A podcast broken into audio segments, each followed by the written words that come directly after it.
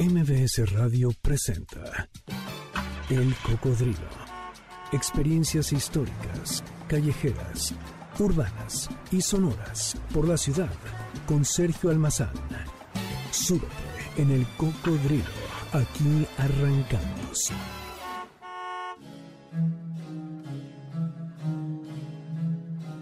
Llama la atención pues la enorme variedad de panes que existen en nuestro país. A la mínima provocación nos acercamos a una pastelería, a una panadería y no se puede pensar la cena chilanga sin un pan de dulce, sin un bolillo untado de frijoles, sin la posibilidad de justamente, como ahora que les presente a nuestros invitados, me decía uno de ellos, eh, uno sale eh, y uno decía, eh, ya que vas al pan, te traes el del desayuno. Es decir, que alrededor de, nuestra gastronomía, de nuestra mesa mexicana, el pan ocupa un lugar importante. Nos resuelve un problema inmediato gastronómico, pero también nos endulza y nos acompaña platillos de los cuales han constituido parte de nuestra historia. Los bizcochos tuvieron una historia paralela y casi muda con ese pan salado que llegó a México y que reinó el trigo pues este amasar de la historia, de la cultura, de las tradiciones. En el siglo XVIII, por ejemplo, se encuentran eh, algunos eh, registros muy interesantes, como algunos juicios inquisitoriales, algunas eh, nanas y cocineras por engordar a sus amas con chocolate y con pan, que acompañaban la mañana, la tarde y la noche. Quiere decir que el pan no solamente es un ingrediente de nuestra cocina, sino es un personaje de la historia. Quizá por esta eh, razón, cada que nos acercamos a una pastelería, a una panadería, me viene siempre a la idea una imagen de Salvador Novo, este cronista mexicano de la primera mitad del siglo XX, quien afirmó que los salones del té y las cafeterías no serían tan socorridas si no fuera por las charolas de pan que se ofrecen junto con natas, mermeladas y espumosas bebidas de chocolate. Sin pan no hay café, diría Salvador Novo. Y sin pan no hay posibilidad de conversar. Alrededor de un buen eh, croissant, de un buen eh, trozo de, de, un, de una baguette, alrededor de una buena torta chilanga, todas las mañanas eh, se vive y se convive una cultura, una tradición, chismes y comentarios. Pues hoy tengo dos invitados con quien me da mucho gusto conversar.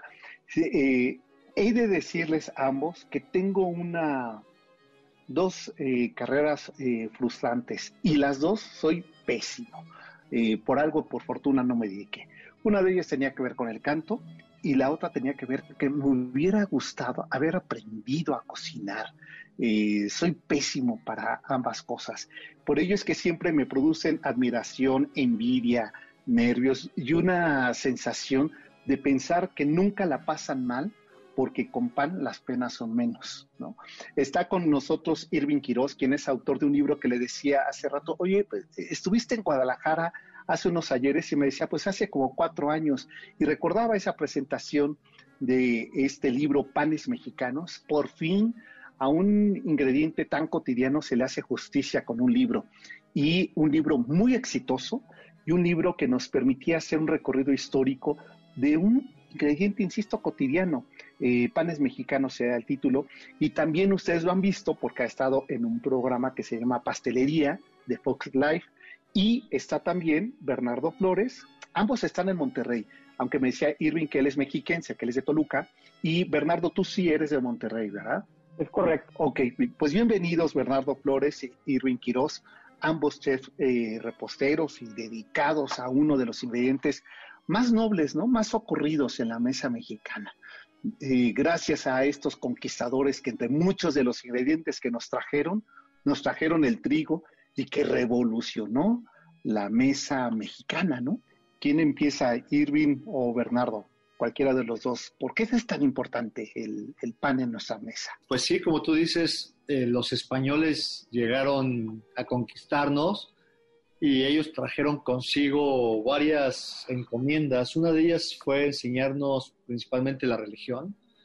Es, México es un país católico, también nos enseñaron el idioma castellano y dentro de la, del, sistema para que no se viera muy forzado esto de la evangelización, nos enseñaron el método de siembra y con ellos el trigo.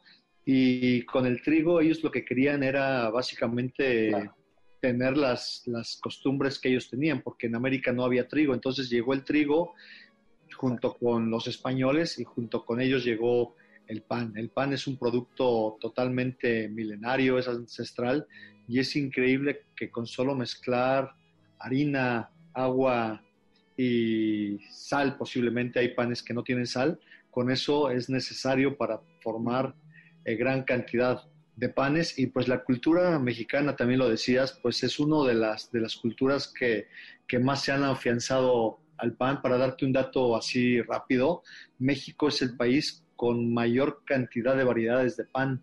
Por ejemplo, los españoles tendrán unas 800, 900 variedades, los italianos se habla de unas 1500 y en México tenemos documentadas más de, de 2.000 variedades de pan.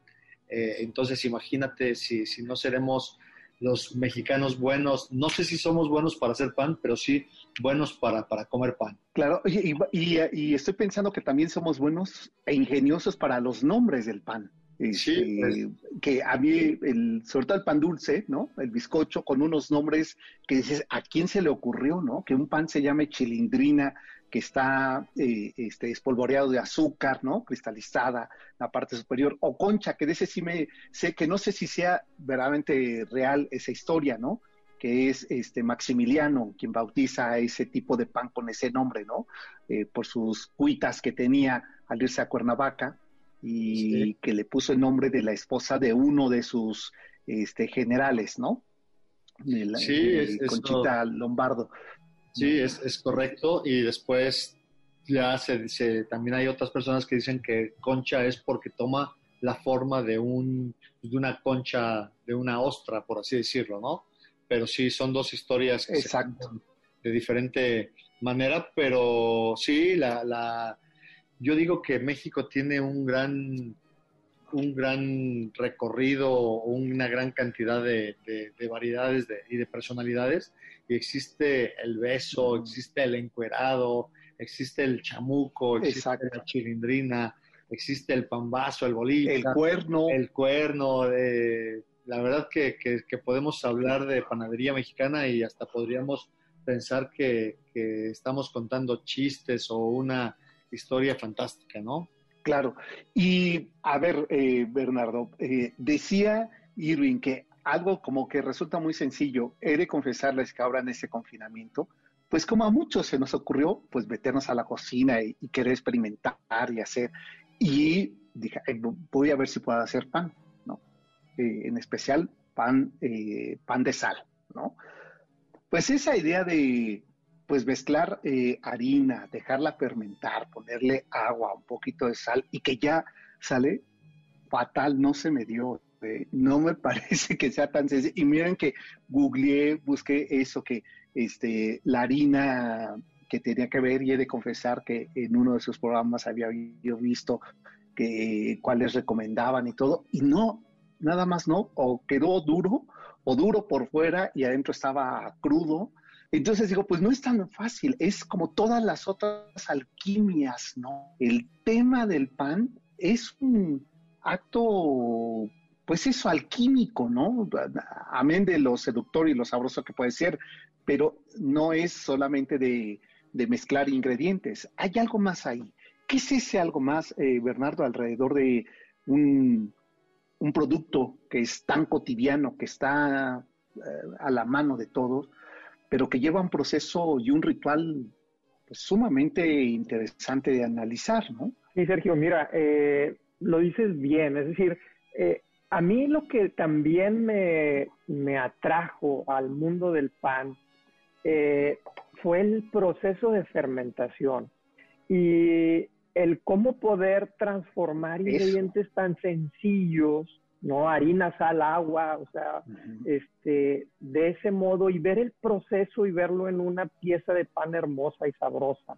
Eso fue lo que a mí me cautivó eh, y te tengo una buena noticia. Yo no soy eh, muy diestro con mis manos, ni soy el más hábil, ¿no? Sin embargo, logré hacer pan. Eh, aquí trabajamos con un, con un ser vivo. O sea, tengo futuro. Claro que sí, claro ah. que sí. Este, ah, yo soy un ejemplo de eso. No, eh, trabajamos con un ser vivo, levaduras, bacterias que se que responden a, a, un medio ambiente, ¿no? Y hay que entenderlo. Y una vez que tú lo vas entendiendo a prueba y error, no, claro, hay documentación y demás, pero lo mejor es irlo sintiendo. Y entonces se desarrolla una curva de aprendizaje y vas mejorando. Es, es, es como cuando juegas ping-pong, ¿no? Al, principio ni siquiera le atinas a la pelota, pero a la hora ya le andas regresando hasta con curva, ¿no? Por eso me encanta lo del tema del pan, en especial el pan eh, blanco, Irving y Bernardo, a los dos se los comento, porque me parece que es un gran ejercicio de un proceso cultural que hemos, eh, hemos olvidado, ¿no? Los tiempos y la paciencia. Eh, a ver, esto ocurría en el campo, en un mundo que no estaba conectado, eh, donde las manecillas del reloj parecían mucho más lentas, y eso implicaba una relación con estos ingredientes de la naturaleza mucho más cercanos y mucho más pacientes. Y yo decía, he de asumir que a lo mejor mi poca paciencia al segundo día de, no, ya, ya, ya, ya, seguro ya está lista para que la masa y la meta al horno. Y pues no, ¿cuál? Todavía me había faltado, ¿no? El, el pan a mí me parece que es un ejercicio de paciencia, ¿no? Sí, eh, totalmente de acuerdo. Creo que la vida moderna nos lleva a querer eh, trabajar con gran puntualidad, ¿no? A trabajar con eh, con procesos muy controlados.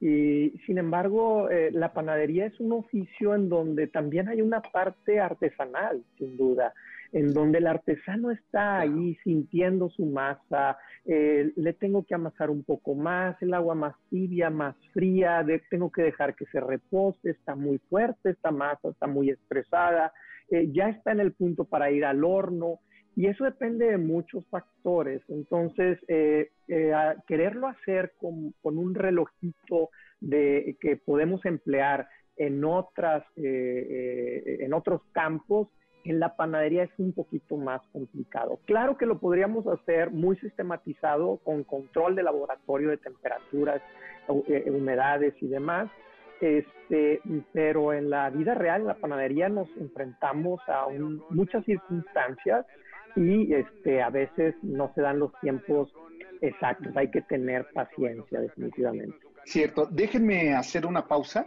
y regreso para seguir platicando con Irving Quiroz y Bernardo Flores. Y regresamos porque les eh, quiero preguntar eh, justamente a Bernardo sobre este tema de la eh, masa madre y los procesos de fermentación. Pero eso vamos a platicar regresando a la pausa. Esto es el cocodrilo. Eh, recuerden que estamos 4 a 5 de la tarde en nuestro nuevo horario todos los sábados aquí por MBC 102.5. Traigo bolillos y teleras en sazón, también gendarmes, besos, conchas de a montón. Y traigo caldras, novias, cuernos. ¿Qué pasó, marchantita? ¿Va usted a salir, sí o no? El cocodrilo regresa después de esta pausa. No te despegues. MBS 102.5 ya estamos de regreso. Sigamos recorriendo la ciudad en el cocodrilo con Sergio Almazán, aquí en MBS 102.5. Si te pica una serpiente, ajo. Si te salen hemorroides, ajo. Contra heridas y raspones, ajo.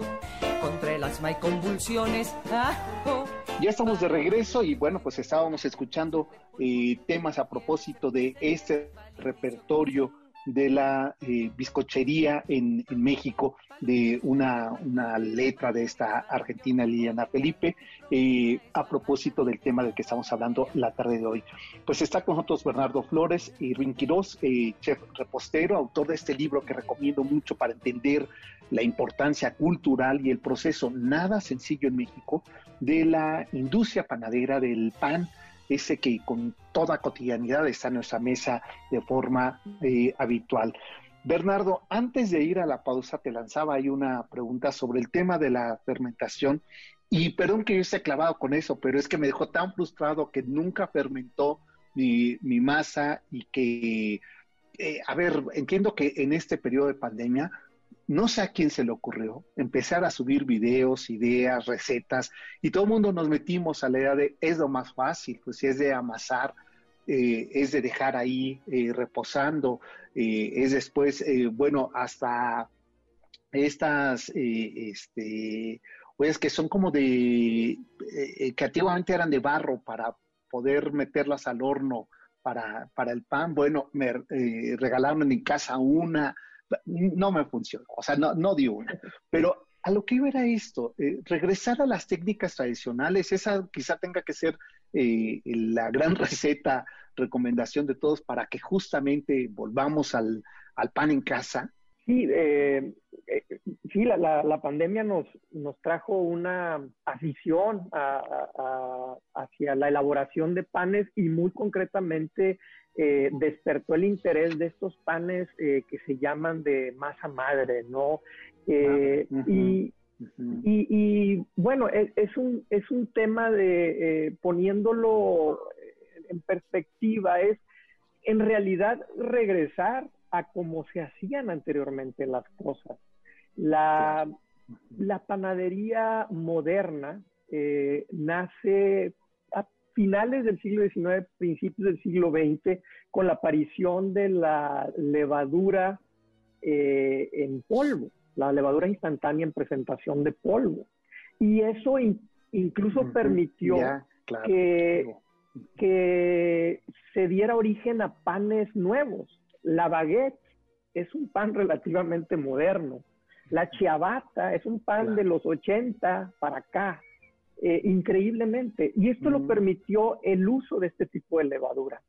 Sin embargo, antes de los procesos de industrialización, pues ¿cómo se hacía pan? Pues se hacía de una manera en donde la fermentación era espontánea y donde no teníamos el control de un solo tipo de microorganismo, un solo tipo de levadura, sino de todo un ecosistema del cual no sabíamos este más. Bueno, pues ahí hay bichitos y justo es eso, la masa madre. Hay una, es una comunidad de levaduras, pero también bacterias, este, eh, que permiten el proceso de fermentación. Y está documentado sus beneficios en términos nutricionales, de digestión, en términos obviamente de sabor, ¿no? De textura. Y pues esto eh, lo hemos volteado a ver con mayor seriedad y hay quienes hablan de que la masa madre o el sourdough en inglés, pues viene siendo en realidad una tecnología de alimentos, de fermentación. Ya, a ver, tocas un tema importante. Primero es que eh, estoy pensando, ¿quién no cayó en la tentación en este periodo en hacer masa madre? Eh, todos le jugamos a eso, ¿no? Unos, insisto, les fue muy bien, eh, recuerdo una amiga, a ver, es decir, esta amiga es española, un día me pone una fotografía, mira qué bien quedó, me dio una envidia terrible porque eh, se muy bien su pan y un fracaso. Pero a lo que voy es, eh, Irving, que eh, ha habido también de repente, culturalmente nos ocurre, no sé si es por un tema mediático, un tema de moda, de satanizar ciertos ingredientes, también responden a un, problema de salud, eso no habría que negarlo, ¿no? Rechazo al gluten, rechazo a ciertos eh, ingredientes eh, aparecidos en la, eh, en la elaboración de, de, pan y que entonces nos hacen volver a lo más elemental y básico del cual estaba hablando Bernardo, ¿no? Con el tema del pan, tenemos una proliferación de espacios para pan y ahora que te veo que detrás de ti están preparando, este, eh, y que digo, a ver, ha crecido esta industria del, consumo y de la producción eh, este, panadera en México. Y por otro lado hay como toda una serie de corrientes alrededor de, del no y sí consumo de harinas. ¿De qué depende esto? Ah, eh, ¿Qué fue lo que nos llevó, Irving, a crearle un tache a las harinas en México? Bueno, yo creo que esto de satanizar el consumo de las harinas es algo pasajero, empezaron a haber publicaciones acerca de que el, consumo del gluten era, era malo y, mucha gente pensaba que posiblemente era el fin del pan, pero, pero si tú eres, eres panadero y eres consumidor de pan, te das cuenta que básicamente es algo que ya está pasando de moda, es como las tendencias. En un principio decían que la mantequilla era muy mala y luego decían que la margarina era lo mejor y ahora están diciendo que la margarina ya no es, ya no es tan, tan buena, que es mejor la mantequilla o que se acaba de descubrir que la yema de huevo no contiene colesterol, entonces el consumo del huevo no es tan malo. Es al final una tendencia y es una, es una moda. Entonces, creo que el buen pan siempre va, va a haber va a haber tiempo para un buen pan. O sea, el problema quizás son los panes industrializados que contienen tantos ingredientes y justamente lo que dices, justamente en tiempo de pandemia, con tanto tiempo que teníamos para nosotros mismos, se dio a la tarea de, de la gente empezar a, a hornear, a quitarse el miedo, a pasar el rato eh, haciendo alguna cosa interesante. Y a partir de esta pandemia surgieron, no solamente en México, sino en el mundo entero, muchos panaderos emergentes. Y a partir de esta pandemia, hoy hay eh, más consumidores de pan. Y a partir de esta pandemia esperemos que también haya más negocios de, pan. Entonces, pues gracias a Dios, la el pan es un producto que al salir del horno es un producto inocuo, que no está contaminado o te aseguras que tiene un sello de, garantía. Y gracias a eso la panadería fue una de las industrias que no se vio tan afectada como otras industrias. Entonces, pues eh, creo que todavía hay mucho tiempo y mucha vida para seguir hablando de pan, ¿no? Eh, Irving, a ver, ¿y a qué le atribuyes este, este aumento de consumo del pan? Pues primeramente yo creo que a, las ansias que necesitábamos primero sentirnos, cuando empezó lo de la emergencia sanitaria, todo el mundo corrió a su casa y a comprar despensas y de repente te, que te sentías reconfortado comiendo muy rico, comiéndote un buen pan y, aumentó realmente el consumo, consumo del pan en cuanto al antojo, en cuanto a la necesidad y mucha gente empezó a hornear desde casa y te aseguro que, es verdad porque nosotros aquí donde estamos en Monterrey damos, nos dedicamos a la educación, a dar cursos y empezaron los cursos de, pan a, a ser muy, muy populares entonces, eh, hay muchos panaderos emergentes que empezaron a vender sus panes ahora en temporada de rosca de, Reyes.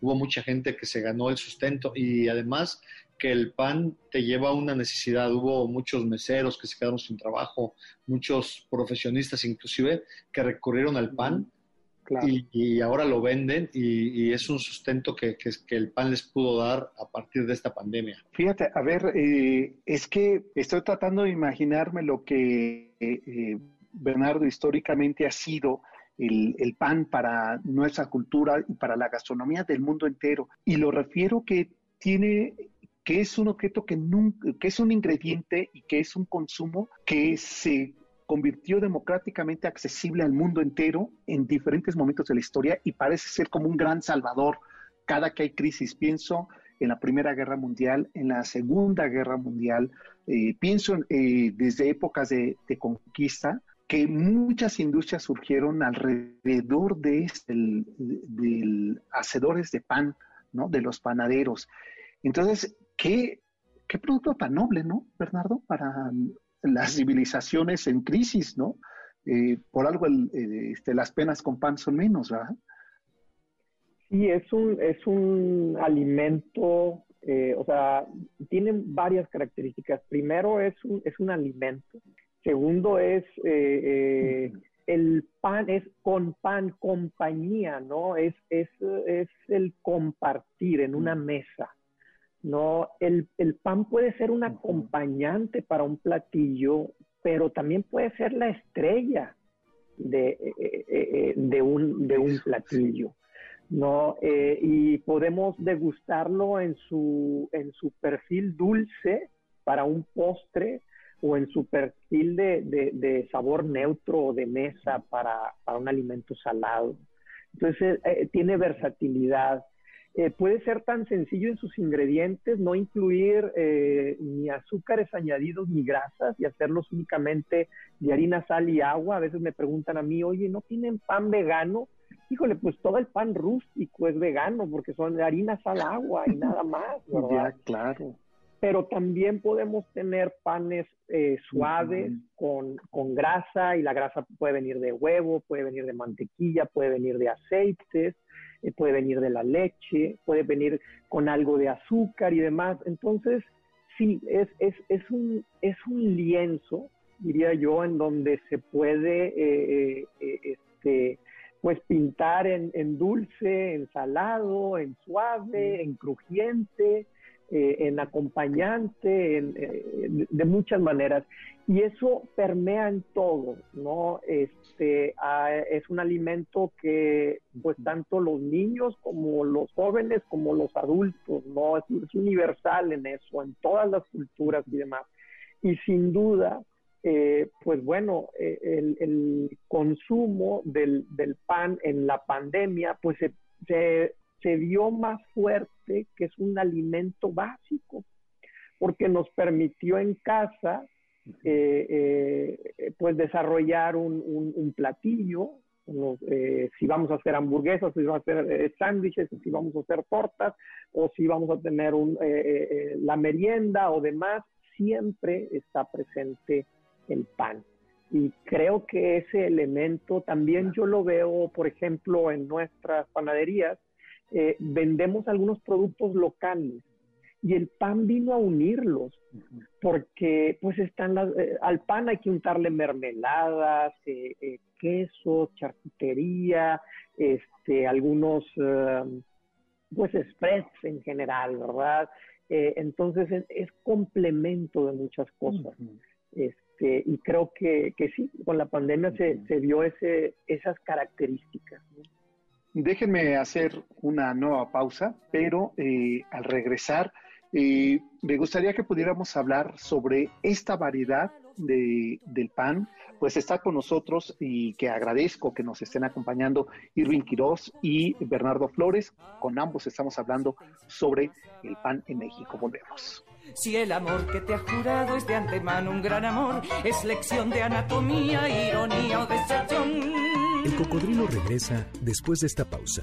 No te despegues. MBS 102.5. Ya estamos de regreso. Sigamos recorriendo la ciudad en el cocodrilo con Sergio Almazán, aquí en MBS 102.5. Concha divina, preciosa chilindrina, de trenza pueblerina, me. Biscuit de en boca y lima, chamuco sin harina, de agua y sal. Pues ya estamos de regreso, está con otros Irving Quiroz y Bernardo Flores. Quiero que ahora hablemos de, estos eh, lugares y pensaba si hacen ustedes entregas también hacia la Ciudad de México, porque sí se me antojaría mucho eh, probar de, de, esos productos acá en la, en la ciudad, debido, porque ya me hubiera escapado, ¿eh? Este, confieso que tengo una debilidad por el, por el pan, pero les decía, he visto este crecimiento en, la, en las ciudades y me imagino que cada vez más está ocurriendo, eh, este, no voy a decir ahora eh, nombres de personajes, pero este, pues acá en, la Ciudad de México, acá en el centro de la Ciudad de México, que es donde yo estoy, pues eh, cada vez veo más estos lugares con ofertas eh, de pan, desde algunos quizá mucho más sofisticados, más elaborados, otros de consumo mucho más cotidiano, más sencillo, o hasta letreros que dicen se, se hace pan eh, casero, este, eh, pan con, este, eh, con harina madre, este, eh, sin gluten y toda una oferta cada vez más diversa. Esto indica que hay un nuevo respiro y una nueva generación por desmitificar a las harinas y entrarle el mexicano eh, con un paladar ya mucho más sofisticado, porque estamos de acuerdo que hay una oferta mucho más amplia, ¿no? Ya no es el tradicional bolillo de, de la panificadora de, de, nuestro barrio o de las este, tiendas eh, comerciales, ya hay eh, lugares donde además te invitan a ver los hornos y ves un proceso de preparación. ¿Esto qué ha ocurrido? Porque a mí me parece que es un fenómeno relativamente nuevo, ¿no? De eh, panaderías mucho más sofisticadas, por decir un nombre. Mira, yo, yo lo veo de esta manera. Si te vas a comer unos tacos, eh, por mucho tiempo eh, no le poníamos mucha atención a la tortilla y nos íbamos sobre la proteína. No, estos tacos son los mejores, al menos acá en Monterrey. Y, en algún momento eso cambió y se empezó a voltear a ver eh, que la tortilla pues era un elemento central en el taco, ¿no? Eh, y empezaron a aparecer, al menos acá en el norte, de maíz azul o de otro tipo de maíces, este, eh, y, bueno, pues con cal y demás, ¿no? Entonces, es importante dentro, dentro del platillo.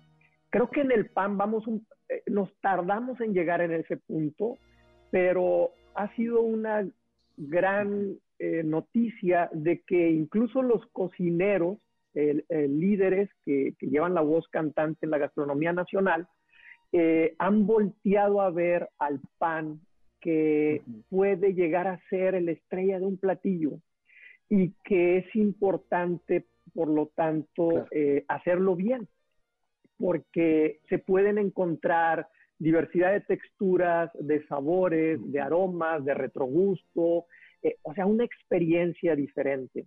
Y, esto eh, lo hemos venido empujando desde las panaderías y creo que también lo han visto eh, cocineros que ahora están haciendo excelente pan en sus cocinas y los que no lo están haciendo lo están adquiriendo de las panaderías locales. Entonces, el acceso a un muy buen producto, a un muy buen pan, cada vez es más a la mano, ¿no? Para todos. Sí, mira, yo, yo te platico que yo sí veo que en México, a partir de unos 10 años para acá, creo que sí ha habido un repunte en las panaderías que yo le llamaría artesanales, en donde los procesos son más más, eh, más bien hechos, panes de larga fermentación, panes de masa madre, con hornos más sofisticados, o yo, también se le podría llevar panadería de autor. En Ciudad de México hay muy buenas eh, panaderías y cada vez estas panaderías están llegando a más, más eh, lugares. Ya encuentras en, Guadalajara, en Monterrey, en Ciudad de México, en, en Cuernavaca, en Querétaro. Creo que ya en cada estado, en cada ciudad grande hay un representante de esta panadería más, más digamos, más pensada. Y, realmente creo que esto que, te voy a decir, a ver, a ver si, si, me das la razón, pero el futuro de la panadería está en el pasado y realmente estamos regresando a métodos eh, antiguos de fabricación de pan, lo que hace el pan de mejor calidad. Entonces, una fermentación de un pan de 24 horas, de 48 horas, de masa madre, de horneado en hornos de piso, pues es lo que hacían nuestros ancestros antes de llegar la panadería, la, levadura comercial. Entonces creo que el futuro de la panadería pues está en el, pasado y estamos retomando estas técnicas ancestrales de buen pan, pero con mejores ingredientes, con mejores eh, utensilios, con mejores herramientas y eso te eleva la calidad del pan a un mil por ciento. Efectivamente, es que estoy pensando, a ver, eh, regadas, ¿no?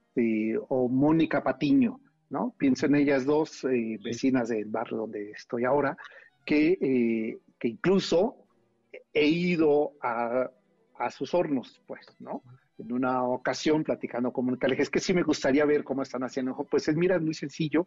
Me dijo, porque estamos regresando a lo que hicieron nuestros bisabuelos, nuestros abuelos, ¿no? Estamos desindustrializando algo que de origen fue hecho con, harina, con agua. Y yo le decía, en serio, y eso se les pregunta a usted, ¿a poco sí en serio el gran secreto de un buen pan está en esos elementos, en esta forma del pasado? Porque yo lo quise hacer y no me salió, pues, ¿no? Decía, en serio sí está en regresar al pasado, este secreto del, gusto, de lo crocante, eh, de lo fresco y lo duradero. Me, yo honestamente me he sorprendido cómo puede durar ese pan. Y me pregunto, ¿sí está ahí en el pasado, Bernardo? Yo creo que muchas veces una, un platillo se rescata por el pan.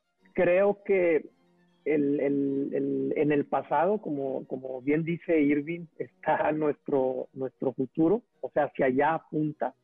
Y obviamente eh, ahora entendemos científicamente, biológicamente, físicamente, químicamente mejor los procesos eh, eh, que están ocurriendo eh, durante la fermentación.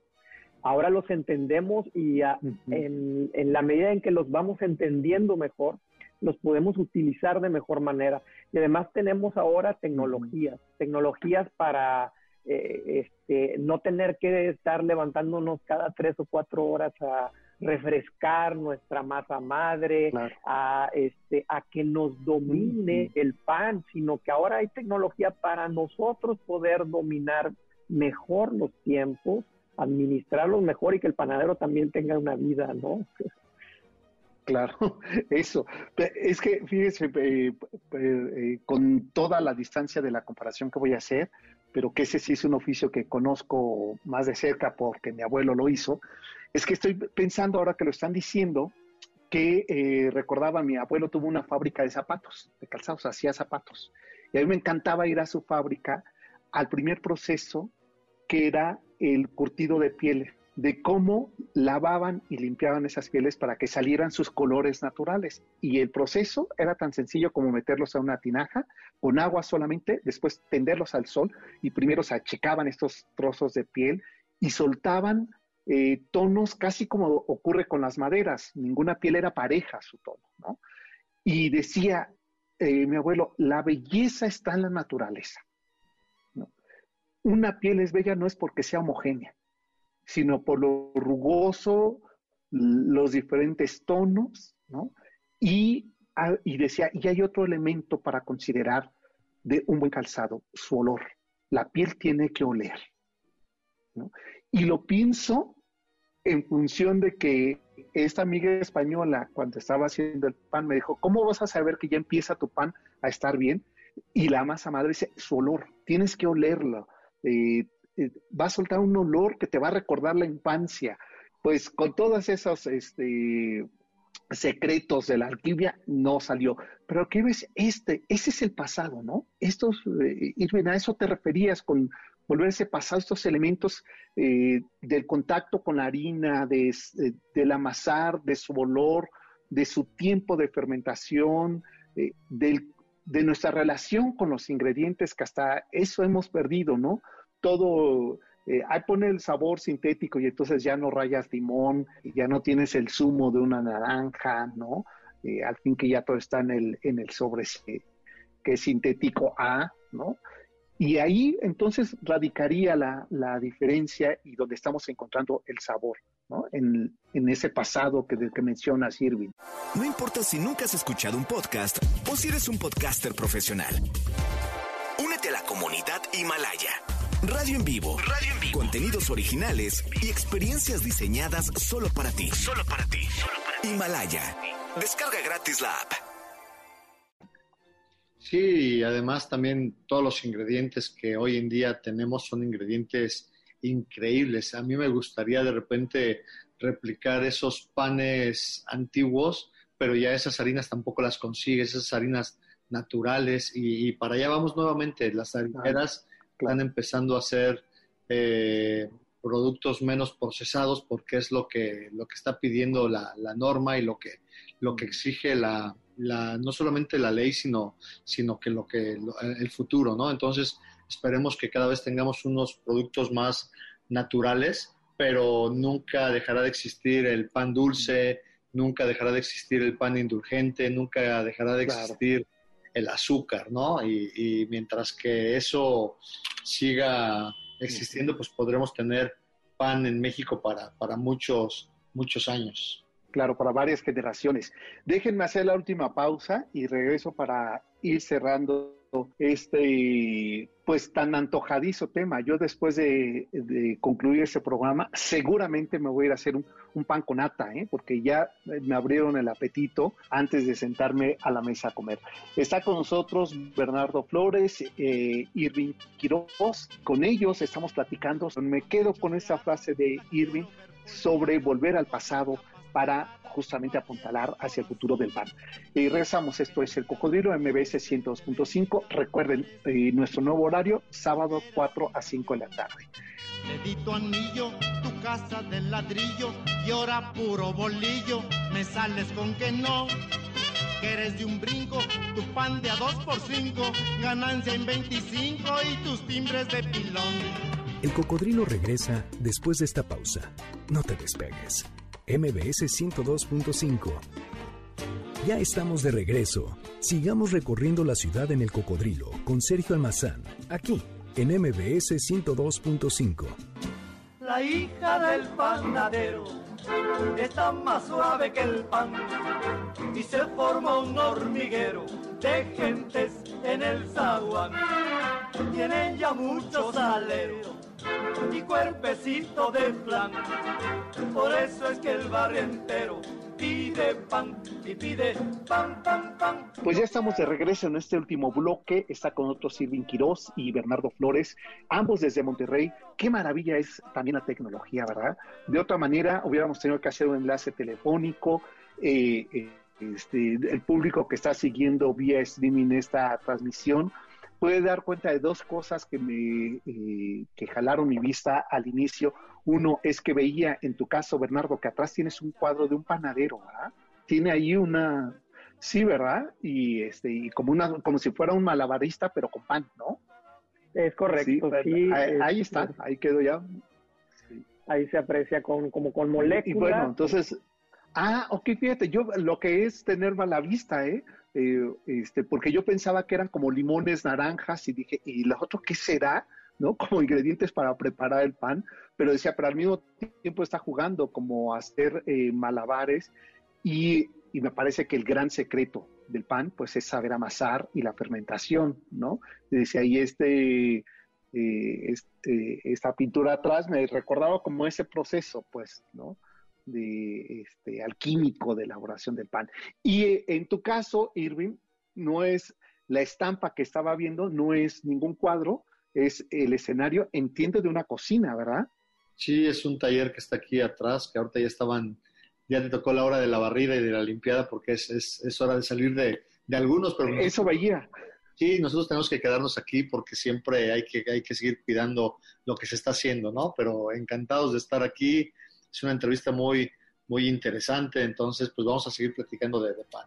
Sí, a ver, ya que estamos platicando de pan, hablemos de lo que cada uno de ustedes eh, hace alrededor de dignificar, desmitificar, quitarle los monstruos al, al pan, que, este, que además siempre, eh, cada que alguien eh, nos quiere advertir una dieta, lo primero que pensamos es, ¿y vamos a poder comer pan? ¿No? Pero este, el caso de ambos han hecho un trabajo por revalorar el, eh, el papel de, del pan en nuestra mesa mexicana. En tu caso, Irving, ya hablábamos de tu libro al inicio del programa.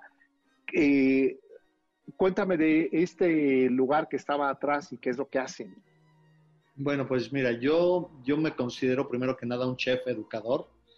Tengo una escuela aquí en Monterrey que se llama Aula Sabor y tengo dos libros dedicados al pan. Entonces yo me dedico a dar, a dar clases, me, dedico a dar eh, muchas asesorías, viajo mucho a, escuelas, a hablar con los estudiantes, a congresos. Eh, no solamente hacemos pan, sino que también hacemos pastelería pero técnicamente soy un chef educador. Ahorita con esto de la pandemia he dejado de viajar ya casi por un año. Realmente solamente he hecho dos viajes para lo más esencial ya a la Ciudad de México. Y esto de, estar eh, educando y estar concientizando a la gente o hacer, hacer pan, pues me ha llevado a, muchos a muchos lugares. Lo último que, que, ha pasado en mi vida profesional, estoy por bueno, acabamos de grabar un programa para el canal del Gourmet, que va a ser relevante al pan mexicano.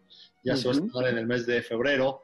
Entonces, pues soy ah, un que, que, hace mucho pan, pero educo mucho a, las personas. Eh, uno de mis, de mis propósitos para este año, ojalá que se pueda cumplir, es abrir ya mi propia panadería. Todo el mundo me pregunta, oye, ¿dónde está tu panadería? Y digo, no tengo panadería.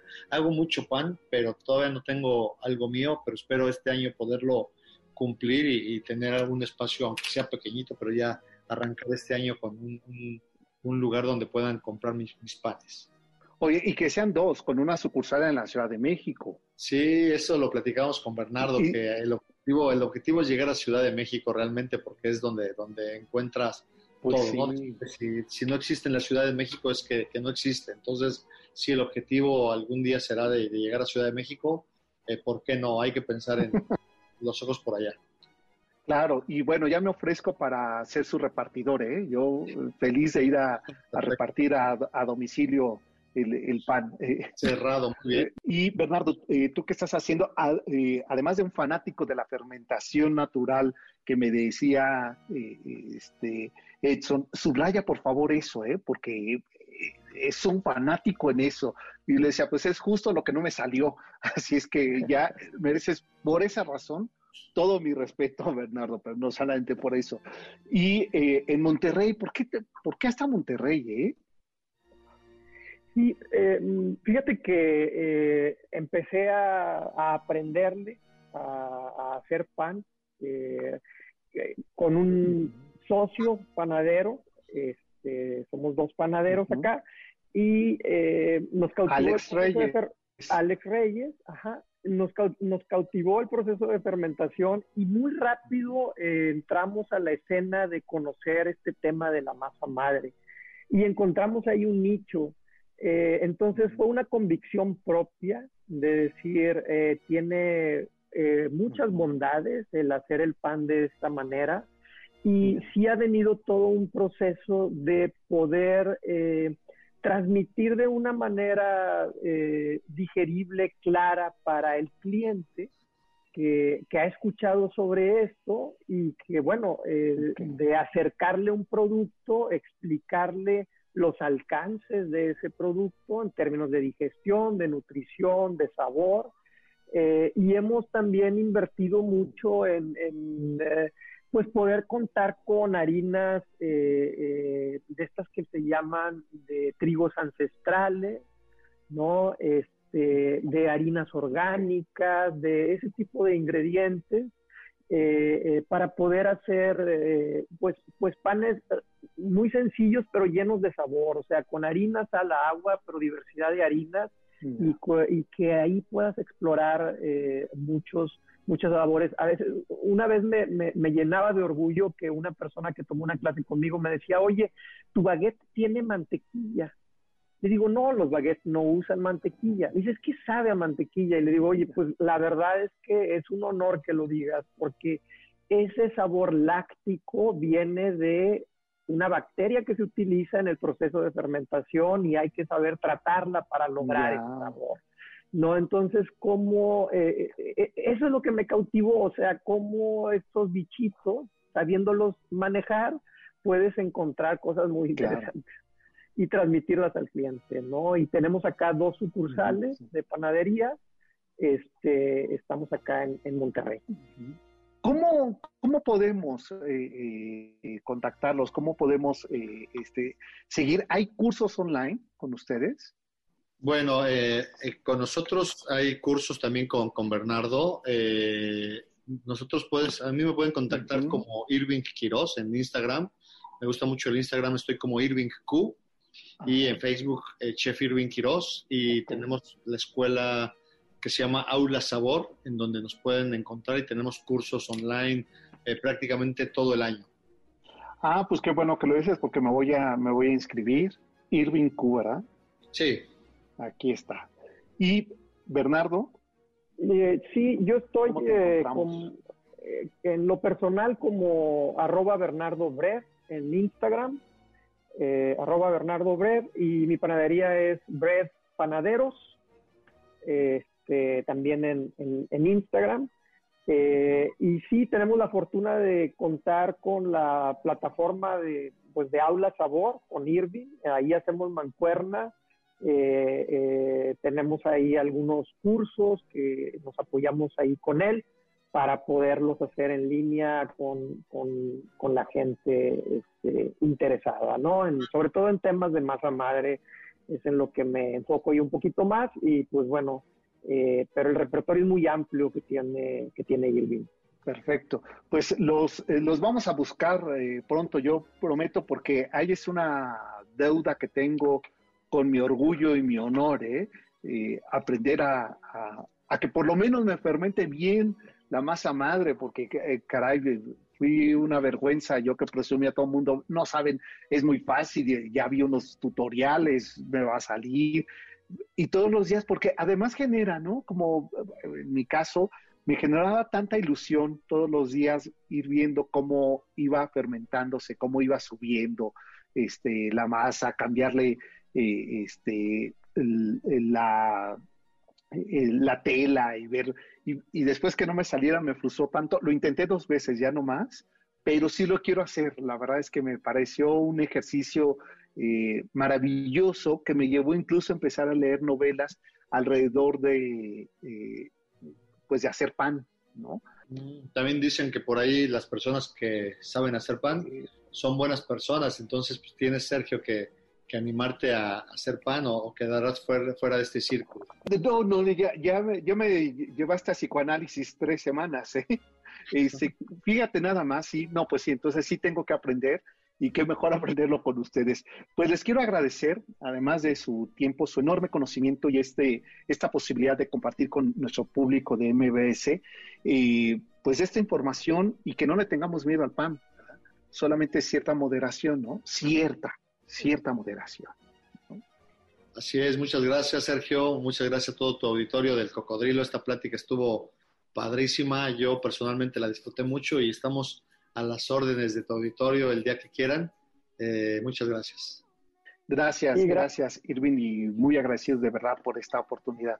Bernardo, también agradecerte. Gracias, un, gusto coincidir en, en, esta, en esta pasión ¿no? Un gusto coincidir en este micrófono para platicar de un tema tan bonito que, pues incluso a mí me hizo cambiar de profesión porque yo había, me había formado profesionalmente para otra cosa y eh, eh, elegí después, ya con más conciencia, ser panadero. Gracias, gracias, gracias, que esté muy bien. Pues nosotros ya nos vamos, pásenla bien, buena tarde y vamos a hacer pan todos. Hasta luego, gracias. eres como un pan si te voy a comer. Aunque no quieres, te voy a morder. MBS Radio presentó El Cocodrilo. Experiencias históricas, callejeras, urbanas y sonoras por la ciudad. Súbete en el cocodrilo. Nos escuchamos el próximo sábado aquí en MBS 102.5.